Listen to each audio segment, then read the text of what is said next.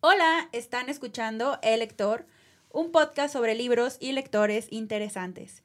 Yo soy Alejandra Arevalo, alias Sputnik, y este podcast está patrocinado por Bookmate, una aplicación que te permite leer, escuchar y comentar millones de libros en tus dispositivos móviles por solo 79 pesos al mes. Encontrarás en la descripción un código promocional para probar Bookmate gratis. El día de hoy tenemos como invitadas a Gabriela Damián y, Livia Brenda. Eh, quienes son parte del Cúmulo de Tesla, un colectivo interdisciplinario dedicado a crear y difundir ciencia, arte y literatura sin fronteras. Hola Gabriela, hola, Lilia. Hola. ¿Cómo están? Muy bien, muy contentas de estar aquí, de que nos hayas invitado y de ñoñar juntas una de las cosas que se nos da mejor. Ustedes son escritoras, editoras y en general promotoras de ciencia ficción, que me parece un género fantástico, maravilloso.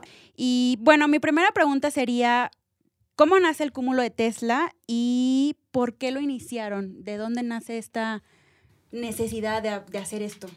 Yo, yo, siempre cuento la misma historia, pero es que me gusta mucho contarla.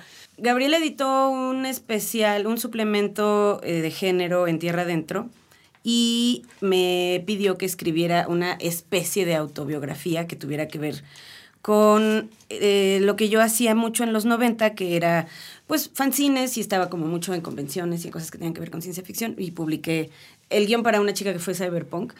Y David Venegas y la gente que en ese momento estaba en el ICN, en el Instituto de Ciencias Nucleares de la UNAM, leyó el texto y se puso en contacto conmigo y me dijo, oye, me interesó mucho tu texto, me gustó mucho, papá, papá, y quisiera que platicáramos para ver si podemos hacer algo con el ICN, que es el Instituto de Ciencias Nucleares, pensando que yo tenía vínculos con la ciencia ficción mexicana y me dijo, eh, si conoces más gente, pues estaría padre que nos pusiéramos en contacto. Y yo, por gente, no paramos.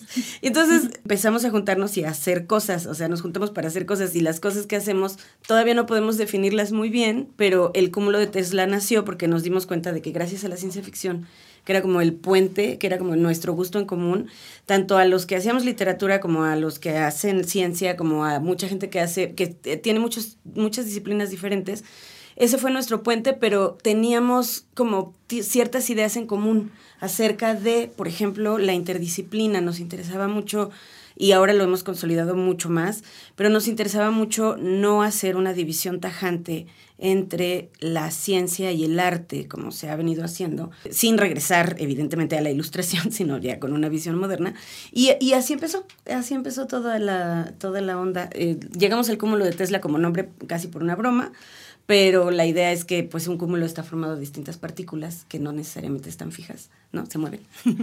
y ha sido difícil trabajar entre científicos y artistas porque obviamente es como a lo mejor diferente. Luego la gente piensa que, que pues los científicos son una cosa y los artistas son otras. ¿Cómo ha sido esta dinámica? Pues ha sido una sorpresa muy grata para nosotras porque sí existe esta ilusión de la dicotomía, ¿no? O eres de ciencias o eres de artes y pareciera que estas dos formas de conocer el mundo están un poco divorciadas o son antagónicas. Y lo que nos ha ocurrido con la gente del cúmulo de Tesla, de parte de la ciencia, que digamos estaría representada por David Venegas, que es biólogo, por Sistel Pérez, que también es doctora en biología, eh, por Antígona Segura, que es eh, astrobióloga, y, bueno, como de repente invitados, ¿no? Que se van, que se van agregando. Pero digamos, eso, ese es el corazón del cúmulo. También está Milcar Amaya, que es entre biólogo y paleontólogo y especialista en fósiles. Y lo que hemos encontrado en esta dinámica, pues ha sido un diálogo muy rico. Algo que, a mí me gusta recordar es una cita que lamentablemente no, no ubico de dónde la saqué, pero es esta, eh, esta idea de que el arte es como, el arte es individual y la ciencia es colectiva. Entonces, de alguna manera, tenemos modos de aprender que, eh, pues que nos vician o que nos forman, ¿no? Como, como creadores o como eh, profesionales en nuestras distintas áreas. Y retroalimentarnos esas formas distintas de acercarnos al conocimiento y de acercarnos también los unos a los otros, pues nos ha cambiado mucho tanto a ellos como a nosotras, ¿no? Lo que hemos encontrado es, es esto, un espíritu colectivo que es raro en el universo en el que nos movemos nosotras, ¿no? Que hay, mucho ego o hay competencia. Y digo, esto no falta también en el mundo de la academia científica, ¿no?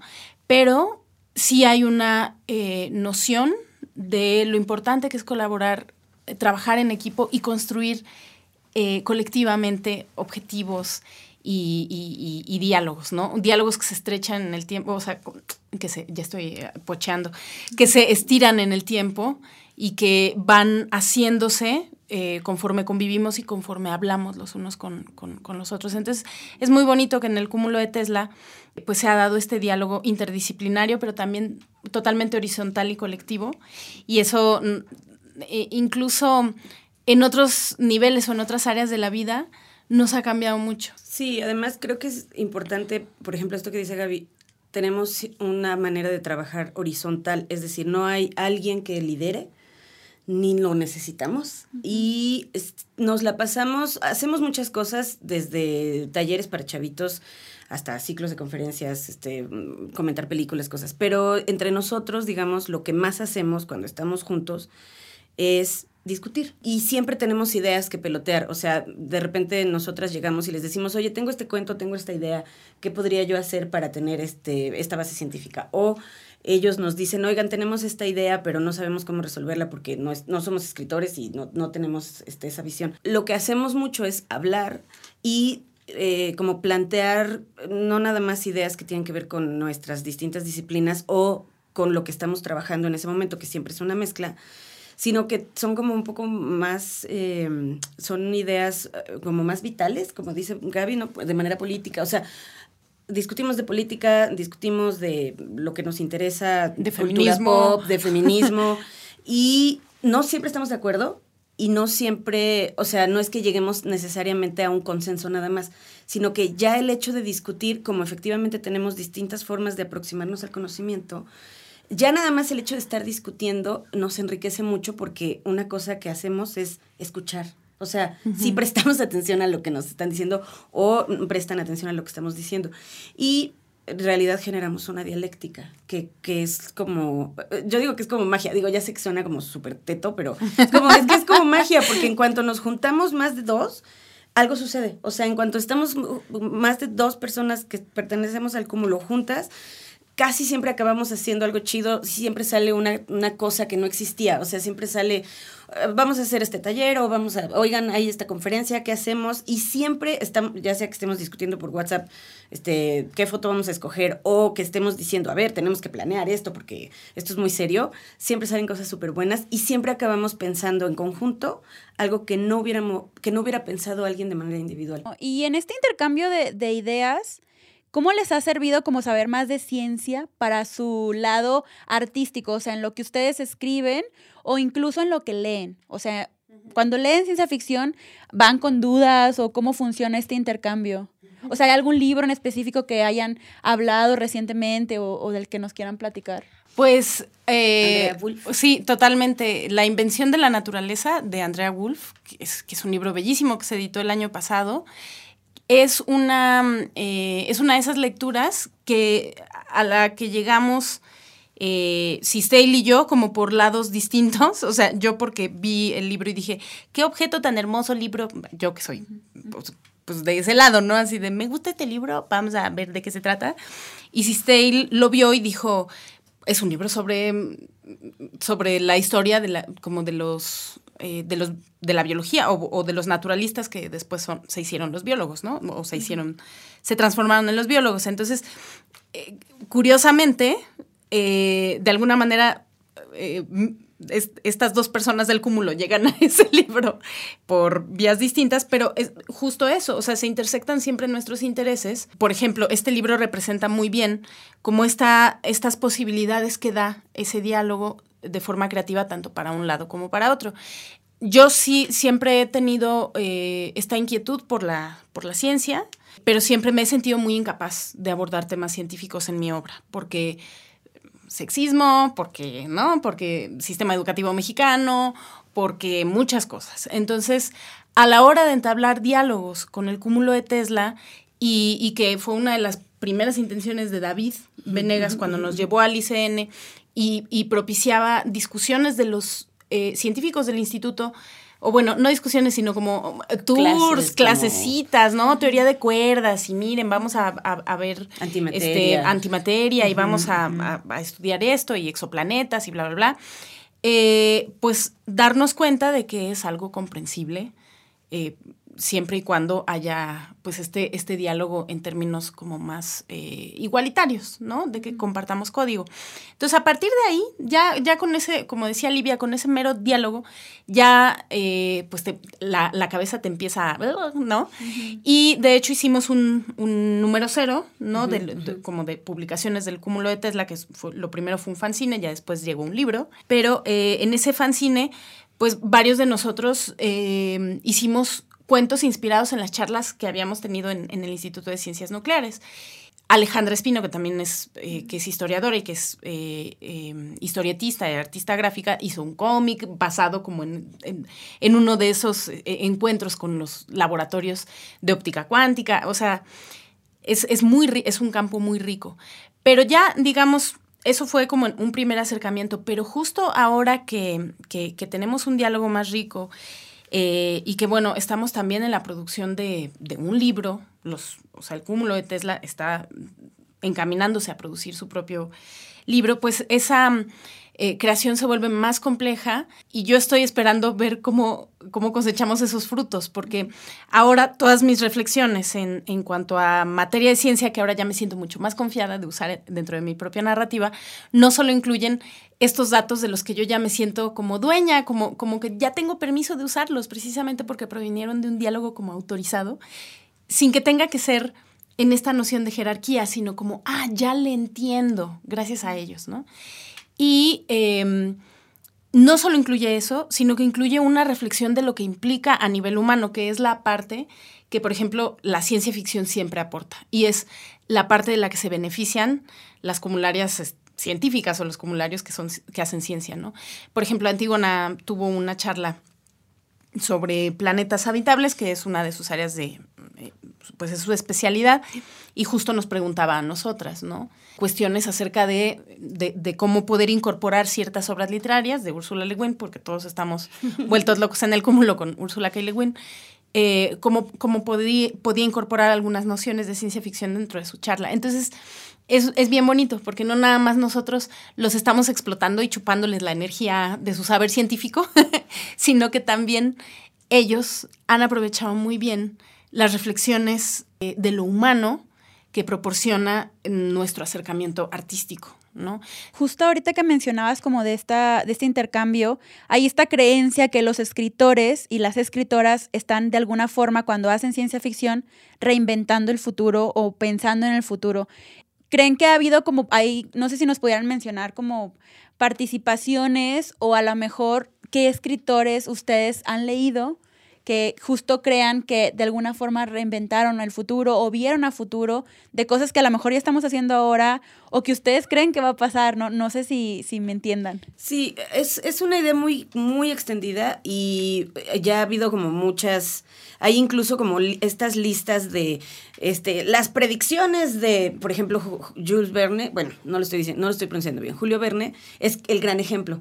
O sea, el submarino, el viaje a la luna, eh, la vuelta al día en 80 mundos, eh, la vuelta al mundo, este es Julio Cortázar, la vuelta al mundo en 80 días, eh, son, son aproximaciones que tuvo un escritor porque tenía conocimiento de lo que estaba pasando a su alrededor, tenía amigos científicos, tenía como su equivalente del cúmulo de Tesla, tenía amigos científicos que le decían, oh, mira, aquí esta máquina vamos a poder vivir bajo el agua y no moriremos ni aplastados ni ahogados. Entonces, creo que los escritores y las escritoras de ciencia ficción hacemos mucho, el, eh, lo, más, eh, lo más sencillo siempre es decir el what if, ¿qué pasaría si?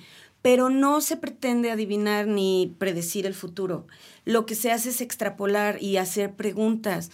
Úrsula lo dijo muy bien, pero el punto es que independientemente de lo que alguien diga, yo creo que vamos a llegar a este futuro. Por ejemplo, una especie como de chiste es que eh, a William Gibson le salió muy bien el cyberpunk, excepto porque no se, no se le ocurrió nunca que no iba a haber faxes. Entonces sus libros están llenos de hojas. Todo está muy bien y todos se conectan a la Matrix, excepto que hay un montón de hojas de fax. Y es como de, duh, si ya llegó el Internet, no, te, no necesitábamos el fax. Pero el punto es ese, o sea, como que pedirles o decirles a los escritores de ciencia ficción, ustedes están viendo el futuro, es como reducir mucho la visión de lo que la ciencia ficción puede hacer porque, por ejemplo, Ursula K. De la que por supuesto vamos a estar hablando durante todo este podcast, era, era parte de una serie de, de, de gente que escribía que no necesariamente pensaba ni en la tecnología ni en un futuro lineal pensaba en probables, eh, eh, probables desenlaces de hechos que estaban ocurriendo, que es como hacer historia al revés. Es como en lugar de decir, bueno, como venimos de acá, llegamos a este punto, es como decir, bueno, ya que venimos de acá y estamos aquí, ¿qué es lo que pudiera pasar? Pero no tiene un sentido predictivo, sino un sentido más bien analítico. Y la ciencia ficción, como la de Ursula K. Le Guin, o como la de Philip K. Dick, o como la de incluso el queridísimo Bradbury, lo que hacen es situar la humanidad como la conocemos y decir, bueno, ¿qué pasaría si hacemos un experimento y siguen sucediendo estas cosas? Y creo que está bien que no, que no creamos que vamos a predecir el futuro. Una, porque está difícil atinarle, a menos que fuéramos realmente todos psíquicos. Y dos, porque, porque eso le resta a la humanidad la posibilidad de el cambio. En lo personal a mí me pasa mucho, me pasaba hace unos años más, que iba por la Ciudad de México y decía, híjole, esto es súper diquiano, esto es muy de Philip K. Dick, o sea, esto, esto que estoy viendo ahora Philip K. Dick lo escribió, pero yo sé que él no estaba prediciendo el futuro, yo sé que más bien es que mi imaginario está conformado por las lecturas que he tenido y entonces por supuesto que hago relaciones, pero también puedo decir lo mismo de repente de Tolkien, lo cual es un poco más extraño porque no estoy en la Tierra Media, ¿verdad? Vivo en la Ciudad de México. Pero, pero sí, o sea, sí es verdad que hay incidencias. Por ejemplo, eh, eh, un ejemplo que siempre usa mucho David Venegas, eh, uno de nuestros coleguillas del cúmulo, es que eh, gracias a que la serie eh, Star Trek hizo ciertos postulados, algunos científicos se dieron a la tarea de decir, ah, vamos a explorar esta parte o vamos a hacer estas operaciones matemáticas a ver si son posibles. Miguel Alcubierre, que es eh, muy, muy conocido y que es de hecho muy mediático y es físico, es doctor en física, tiene una, tiene un, es un teorema. Es, la, me parece que se llama métrica de Alcubierre y es una teoría, es únicamente, o sea, un ejercicio teórico en torno a cómo podría em, darse eh, estos saltos, estos grandes saltos de un punto a otro del universo. Eh, y su teoría es, se puede plegar el universo con una gran descarga de energía y entonces se puede atravesar de un punto a otro se puede viajar muy fácilmente de un punto a otro, que es un poquito como lo que vemos en, en, Interstellar, ¿no? Por, por, por, darle una analogía. Y está tota, es totalmente una teoría treki. y es, es, muy interesante porque eh, no está desligado. Hay muchos grandes científicos que se han visto inspirados por la ciencia ficción para establecer sus reflexiones, ¿no? Y, o para aventurarse a hacerlas. Pero también eh, Gabriel Trujillo Muñoz dice una cosa muy bonita eh, acerca de los escritores de ciencia ficción o de quienes escribimos ciencia ficción. Dice, somos los canarios en la mina. Es decir, somos los que tenemos la sensibilidad como para decir, hmm, peligro, oigan, miren, esto podría pasar, ¿no? Que es solo una vertiente de la ciencia ficción, ¿no? Hay, hay, muchas otras maneras de construirla, pero también es el momento histórico en el que estamos, en, en el que la tecnología ya de, de, alguna manera, las posibilidades de la tecnología han rebasado, pareciera nuestra capacidad imaginativa, pero tampoco es cierto necesariamente, ¿no? Hay gente que está haciendo cosas muy interesantes en la ciencia ficción y que a lo mejor no son necesariamente relacionadas con la tecnología, sino con otra con otra clase de cuestiones del ámbito humano. O con la ciencia. O con la ciencia. Porque tendemos a pensar que la ciencia ficción necesariamente está relacionada con la ciencia, porque así fue mm, en sus inicios en los años 20 del siglo pasado en Estados Unidos. Pero, por ejemplo, en México la ciencia ficción tiene una gran influencia porque leímos la ciencia ficción anglosajona, por supuesto, pero tiene una gran influencia y, mm, digo, tiene vasos comunicantes con toda Latinoamérica. Entonces, eh, reduccionistamente tenemos mucho más que ver con Borges, por ejemplo, a lo mejor que con Isaac Asimov. en el, en el sentido de el lenguaje, del el entorno, de, la, em, de lo que nos ha conformado. Entonces, como que también nos interesa un poco rescatar esa, como esta visión de que no solamente tenemos que comparar la ciencia ficción mexicana con la ciencia ficción anglosajona. Y si hay algo que tienen en común, en todo caso, los, la gente que escribe ciencia ficción y la gente que hace la ciencia, y eso lo hemos descubierto sobre todo con el cúmulo, es la curiosidad. Y justo ahora, pues, o sea, tenemos al alcance de la mano muchísima información y, y, toda la, y todo lo que está pasando en la ciencia lo podemos conocer eh, casi casi de inmediato. Entonces, la ciencia ficción ya no tiene la función que tenía en los años 20, 30, 40, de que la gente, los lectores de a pie, que no sabían nada de ciencia o que quizá no tenían una formación estricta, tuvieran eh, acceso por medio de relatos más o menos interesantes acerca de los descubrimientos o la tecnología, etcétera. Entonces, por eso es que está ya muy diferente. Y me gusta que mencionen esto de, del panorama de México y Latinoamérica porque eh, quisiera saber cómo ven ustedes justo esto que se está haciendo en México, en Latinoamérica respecto a ciencia ficción, cuáles son los temas, si, son, si solamente se están centrando en tecnología o, o de qué están hablando los escritores hoy de ciencia ficción.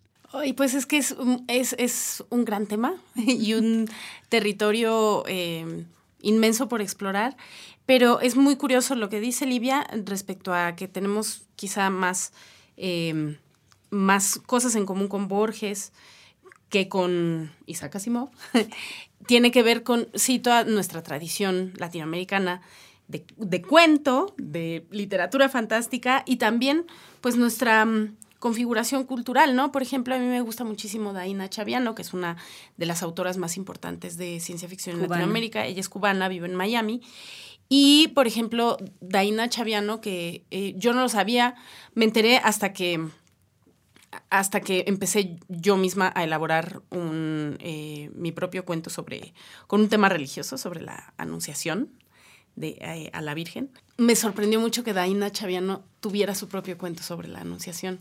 Y dije, claro, pues es que, o sea, para nosotros el pensamiento o la mitología judeocristiana, católica en este caso, tiene mucho peso y, nos podemos llegar a sorprender de, de, cuánto necesitamos elaborar ciertos temas que, que son comunes, pues, al, al digamos, al, a la ontología latinoamericana, ¿no? Entonces, luego me encontré con otro cuento de, de Gabriela Rábago Palafox, que mm. es también una autora singularísima y que lamentablemente su temprana muerte hizo que nos perdiéramos de seguramente obras brillantes, eh, que se llama Resurrección y también es un cuento sobre santos de iglesia, pero en el futuro. Son, son como santos juguete, entre juguete sexual y, objeto de devoción. Es una cosa loquísima, es un, es un cuento delirante, muy bien escrito. Entonces, yo, bueno, menciono esas dos autoras porque precisamente yo encuentro puntos de contacto con ellas en mi propia narrativa, ¿no? Pero el panorama es vastísimo. Está Pepe Rojo, que me parece uno de los autores latinoamericanos, mexicano, el gran Pepe Rojo, eh, más interesantes y que, pues, que habla mucho de de cómo la, tecnología nos transforma, de, pues sí, de, violencia, de alguna manera que es también un tema común en México y en Latinoamérica, pero desde una perspectiva eh, de ciencia ficción que no es la misma que tendrían otros autores como, como Ballard, por ejemplo, en Estados Unidos. Se aborda de forma muy distinta la violencia en la obra de Pepe Rojo que en la de Ballard, ¿no? Entonces, creo que es muy interesante que este mismo panorama que percibimos en las letras nacionales o incluso como en Latinoamérica, como casi de individuos, como casi de singularidades, ¿no? Que sí hay algunos vasos comunicantes, pero, pero que sí, sí, sí es muy particular de cada escritor, ¿no? que tiene, cada autora, cada autor tiene su propio estilo. Eh, lo mismo ocurre en pequeña escala en el ámbito de la ciencia ficción. Está Alberto Chimal, que pues su obra es tremendamente original. Sí, él, él acuñó el término literatura de la imaginación eh, o literatura de imaginación fantástica, no, eh, los, los que lo usamos todavía no nos ponemos de acuerdo, pero el punto es que justo pensando en esta idea de que si dices literatura fantástica o si dices fantasía, la gente piensa Tolkien, dragones eh, y unicornios, y mucha gente la desdeña, o si dice uno ciencia ficción es, pero tu cuento no tiene un sustento científico, entonces no es ciencia ficción y hay discusiones estériles que la verdad qué hueva. Entonces, literatura de la imaginación, que mm, podríamos pensar que podría parecerse al speculative fiction en Estados Unidos, que justamente es un término que engloba no nada más eh, un tipo de literatura, sino muchos tipos de literatura. Y, por ejemplo, él en el, en el libro que acaba de salir, Manos del Lumbre, tiene por lo menos un cuento que sí es evidentemente de ciencia ficción, pero es un autor que también tiene una obra que dialoga con muchas corrientes y que dialoga con eh, tradición francesa, tradición de repente inglesa, o sea, no, no, no es fácil de encasillar. Entonces es de repente hasta complicado decir, ah, es que es un autor de ciencia ficción o es que no es un autor de ciencia ficción. Eh, ahora que me que preguntabas de Latinoamérica, yo siempre saco a Angélica Gorodischer porque es una autora luminosísima. Y por ejemplo, eh, dos libros concretamente, uno que se llama Trafalgar, que son cuentos acerca de un mismo personaje que es Trafalgar Medrano, que es un comerciante interestelar. Entonces va de un planeta, hace trueque con algo que ese planeta no tiene, se lleva algo, va al siguiente y hace trueque.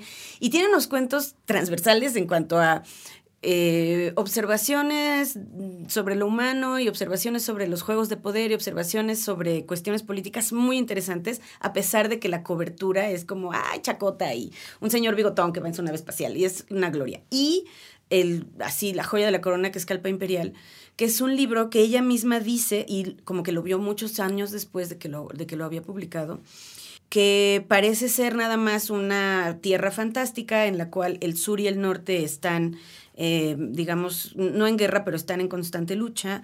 Y los cuentos son cuentos entrelazados. Es uno de estos libros que tiene cuentos que no son una novela, pero que los cuentos tienen eh, un diálogo entre sí, como Crónicas Marcianas en ese sentido. Y cada cuento cuenta eh, una historia del más vasto imperio que jamás existió. Y años después, ella se dio cuenta y se dieron cuenta sus lectores y sus críticos que estaba escribiendo sobre la dictadura argentina, estaba escribiendo sobre la invasión de las casas de los soldados, estaba escribiendo sobre la violencia ejercida del Estado contra el pueblo.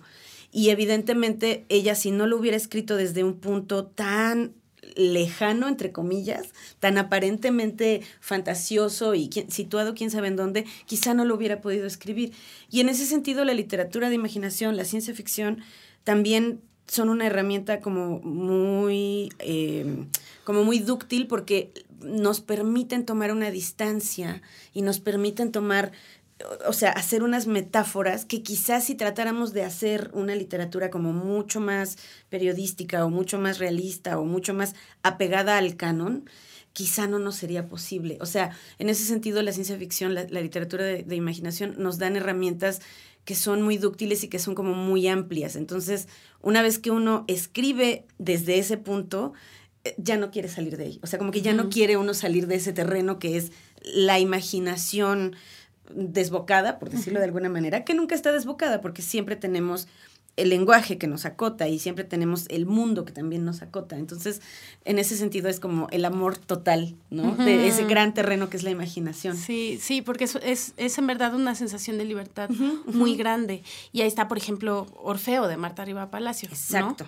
Ahí está otra obra que escrita a penitas, ¿no? Publicada a penitas el año pasado y que es como un ejemplo de esa libertad soberana que, eh, que te puede dar escribir en estos intersticios, ¿no? Y que normalmente ya sabemos que son ahí medio desdibujados por el canon.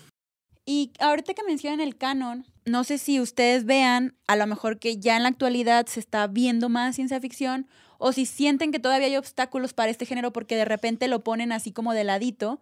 O sea, como que no es el género así importante, ¿no? De la, de, del canon de la literatura.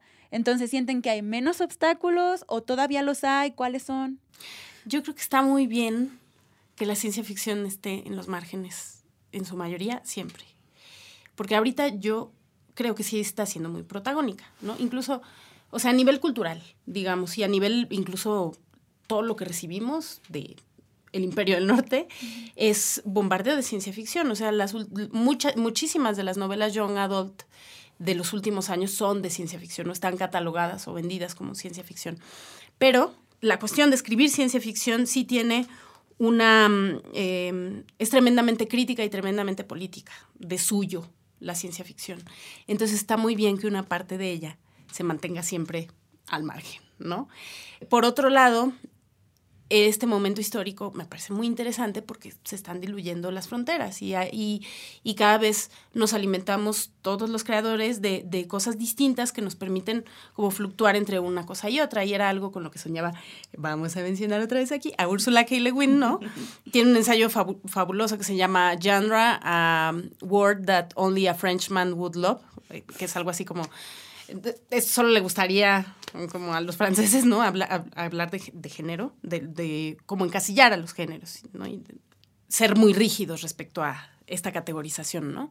Eh, y ella decía, no, lo, lo, ideal sería encontrar, encontrar a Philip K. Dick junto a Charles Dickens, que es donde debería de estar o sea, que no existieran esas fronteras ni esas jerarquías, porque lamentablemente las categorías, si, son solo para ayudar a que los lectores encuentren su, su droga, ¿no? Así, ay, no, es que a mí esto es lo que me gusta y entonces voy a ese estante, estaría muy bien, pero lamentablemente no es así. Lamentablemente las categorías construyen jerarquías. En, en el mundo editorial capitalista en el que vivimos, ¿no? Pero por otro lado, también me parece muy bien ¿O tú qué opinas, querida yo, Livia? Yo creo que aquí otra vez voy a salir con mi, con mi aclaración. Es importante aclarar que el mercado en México no tiene nada que ver con el mercado en Estados Unidos. ¿Por qué es importante? Porque en Estados Unidos la ciencia ficción también es desdeñada por el mainstream, pero hay una industria tan grande y se mueve tanto dinero y capitalismo que en realidad tiene muchísimo auge y como que tiene sus propios canales y aunque no es el canon, tiene su propio canon, digamos. Y en México, y creo que esto sí se extiende a Latinoamérica, no pasa eso ni de lejos, o sea, ni de lejos siempre hay muchos obstáculos en, en cuanto a para publicar, para tener una presencia en el medio editorial mexicano, cualquiera que este sea.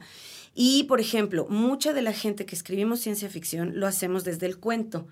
Y el cuento no vende, no vende, lo, estoy haciendo comillitas, porque a las editoriales que les interesa más eh, lo comercial, les cuesta mucho trabajo eh, pensar en publicar libros de cuento porque el cuento no vende, porque una serie de cosas. Entonces, la ciencia ficción en México, y esto es algo que hemos platicado mucho, se ha sostenido, según yo, gracias a las antologías, desde hace muchísimos años. Y las autoras nos hemos sostenido más o menos ahí, también gracias a las antologías. Entonces, más que haya obstáculos eh, de facto, eh, hay obstáculos que tienen que ver como con muchos factores. Uno de ellos es que no hay una industria editorial como la que hay en otros países y por lo tanto lo que menos llega es lo que menos vende, digamos. En México se venden muchísimas traducciones, hay editoriales independientes, pero no es, eh, no tienen la misma distribución. O sea, hay como un montón de factores que inciden en que la ciencia ficción no tenga la misma presencia que tiene, por ejemplo, literalmente la literatura realista, que es la literatura del canon y es la literatura oficial.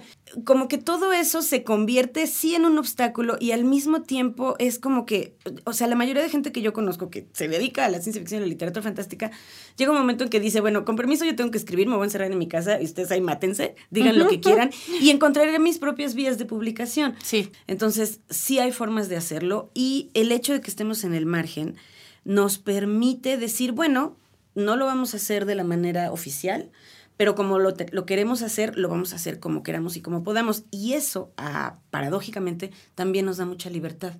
Porque si no estamos dentro del canon, no tenemos que cumplir con las reglas del canon y no tenemos que estar supeditados a lo que se nos marca.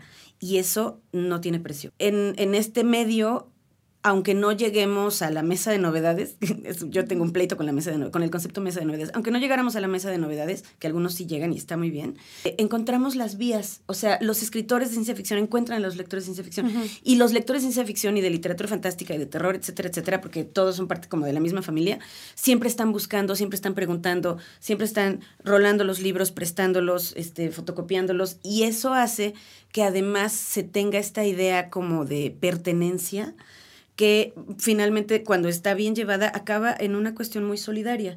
Sí, sí hay obstáculos y sí tienen que ver con el canon y con la oficialidad y con una serie de tonterías y también con el mercado o el no mercado que hay en México, pero de alguna manera esos obstáculos no son como para que nos sentemos a llorar en la banqueta y decir, oh, pobres de nosotros no publicamos, sino simplemente para decir, ok, me va a costar más trabajo o me voy a tener que ir por otro lado, pero allá voy. Me gustaría también que nos recomendaran justo para quienes nos escuchan, que a lo mejor son esos lectores que están buscando qué leer, o a lo mejor no que sean ya expertos en ciencia ficción, pero que quieran leer ciencia ficción. ¿Cuáles serían las obras que ustedes dirían, por aquí puedes entrar a la ciencia ficción Antologías. ¿Qué más? ¿A qué otras antologías? Pues, Porque las antologías son un buen, muy, muy buen camino de entrada. Sí, yo creo que em, estaría bueno si quieren leer autoras que están escribiendo también como en, o sea, como en estos términos de ciencia ficción, literatura de la imaginación et al.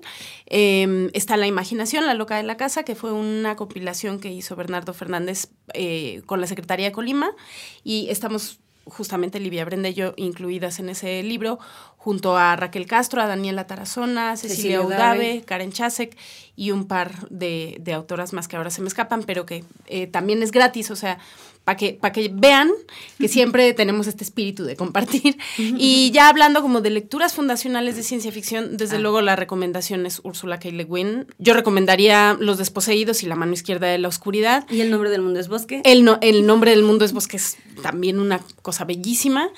Y también otro autor eh, muy querido, para, para, salirnos un poco de Philip K. Dick, que suele ser una recomendación común, un autor muy querido por la gente de la ciencia ficción que quizá no se conoce tanto fuera de la ciencia ficción, como, como Philip K. Dick o Ray Bradbury, sería Clifford Simac, que escribió una novela muy bella llamada Ciudad. Para que se les antoje, es un libro en el que pues ya los seres humanos ya no existen y los que sobreviven son los perros. Y los perros se sientan alrededor de una hoguera a platicarse historias acerca de los humanos como si fueran criaturas mitológicas. Pero los perros hablan porque desarrollaron el habla después de tener una convivencia con robots y con humanos muy estrecha. Uno de los favoritos del cúmulo de Tesla. Dunas, eh, Dunas de Frank Herbert, que también es un favorito del lado científico también. Por ejemplo, Sistel Pérez, la doctora en biología, eh, a ella le gusta mucho Dunas, entre otras cosas porque plantea una profesión que es como un deseo de gente como ella, o como anti, o, que es también interdisciplinaria, que son los planetólogos. Entonces, Dunas de Frank Herbert es, sería, es una saga de seis libros que luego se convirtieron en doce, pero por lo menos el primer libro creo que sí es un libro fundacional. Otro que yo recomendaría sería Theodore Sturgeon. sí, que Theodore Sturgeon es así. Los cristales soñadores y más que humano son... Son bellísimas. Y son libros fundacionales y son, son este tipo de, de libros de ciencia ficción que están más emparentados, por ejemplo, con Bradbury, que por supuesto que lo, recomendamos sin recomendarlo porque no es necesario, porque todo el mundo lo conoce y lo ama, espero. pero, pero es esta ciencia ficción que ya no tenía que ver con solo la tecnología o solo la ciencia o con el señor científico que era un genio, pero estaba atormentado porque no podía, no sé, darle un beso a la hija de su jefe es una ciencia ficción muy sociológica y es una ciencia ficción que explora el ser humano desde otra perspectiva. Y ya la última, para actualizar un poco, la, o sea, porque nuestras recomendaciones fueron viejunas, también una antología muy recomendable es 25 minutos en el futuro, sí. editada por, Pepe Rojo y por Bernardo Fernández en, Almadía. Está ahí, por ejemplo, Ted Chiang, eh, eh, con la historia de tu vida, que es el cuento del que partió la, la película de Arrival y que es la clase de ciencia ficción que, se está escribiendo ahora mismo. Habría que leer a Nora Jemisin, que fue la última ganadora del premio Hugo de este año y que tiene una saga delirante. Eh, la saga de la, de la Broken Earth, de la Tierra fragmentada. Entonces échenle un ojo también a eso. Bueno, pues muchísimas gracias, fue un placer escucharlas, la verdad es que me quedo con ganas de ir a leer un montón de cosas a mi casa eh, sobre ciencia ficción, espero que les haya gustado el podcast. ¿Cómo podemos seguir al cúmulo de Tesla? Nos pueden buscar, somos arroba cúmulo de Tesla en Twitter, en Facebook somos el cúmulo de Tesla y tenemos un medio, medio empolvadillo que mm, tenemos que ahí rescatar, pero bueno, ahí, sobre todo en Twitter y en Facebook es que estamos siempre eh, poniendo cosas, reposteando cosas y anunciamos además si vamos a tener charlas o cine o lo que sea. Bueno, pues muchísimas gracias y a toda la gente que nos está escuchando, esperamos que les haya gustado este podcast y nos vemos en uno siguiente. Hasta luego.